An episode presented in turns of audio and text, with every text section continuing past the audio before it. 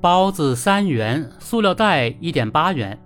别让外卖打包费成糊涂账。一个包子才三元多，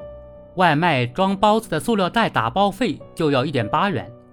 付了五个包装袋的费用，却只给了一个包装袋。近日，针对广受诟病的外卖打包费过高问题，江苏省消保委发文建议，外卖平台针对打包费要完善机制。明确打包费用定制标准，而早在今年六月，上海市消保委也曾呼吁尽快制定外卖包装费的收取规则，把外卖包装的选择权交给消费者。点外卖方便又快捷，如今越来越多的线下实体餐饮店也都推出了线上送外卖服务，不仅缓解了线下等位就餐的压力。线上平台和商家提供的优惠福利，也给消费者带来的福利，可谓是皆大欢喜。然而，消费者关于包装费的投诉，打破了这种和谐。包装费究竟如何计算？为什么没有一个标准？明明一个打包盒就能放下，为什么要分开打包？为什么不能自主选择打包方式？根据《消费者权益保护法》的有关规定。消费者享有知悉其购买、使用的商品或者接受的服务的真实情况的权利，享有自主选择商品或者服务的权利。也就是说，外卖商家在收取打包费时，如果没有明确告知消费者打包费的收取情况，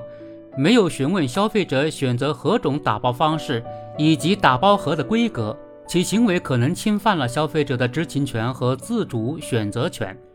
消费者可能上一次当，却不可能次次上当。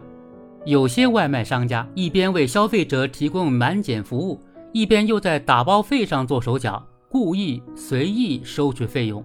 不仅侵犯了消费者公平交易权，而且耍一时聪明，最终毁的是自家的信誉和口碑，失去了消费者的信任。因此，对外卖商家而言，应将诚信经营、依法经营放在第一位。从合法经营角度，外卖商家应在外卖详情页的显著位置标注打包费的收取标准，包括哪些需要包装，哪些不需要包装，以及不同规格的打包盒其容量的大小等等。除此之外，外卖商家应将打包费的选择权归还给消费者，让消费者在明确打包盒规则和价格的基础上自行选择打包方式。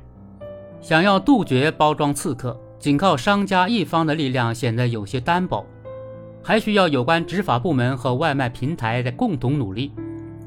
国家食品药品监督管理总局发布的《网络餐饮服务食品安全监督管理办法》规定，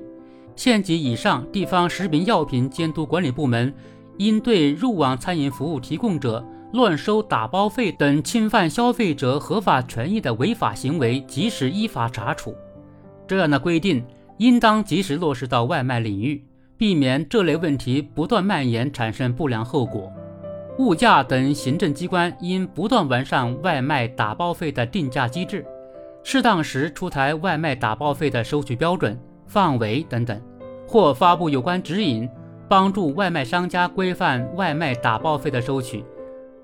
外卖平台可将打包费收取情况。作为审核入驻外卖商家的一项硬性指标，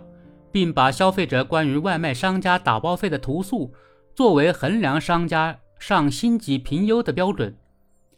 从源头杜绝外卖商家随意收取打包费情况的发生。在网络经济的大背景下，让消费者买的顺心、用的安心尤为重要。因此，不能让外卖打包费成为一笔不明白的糊涂账。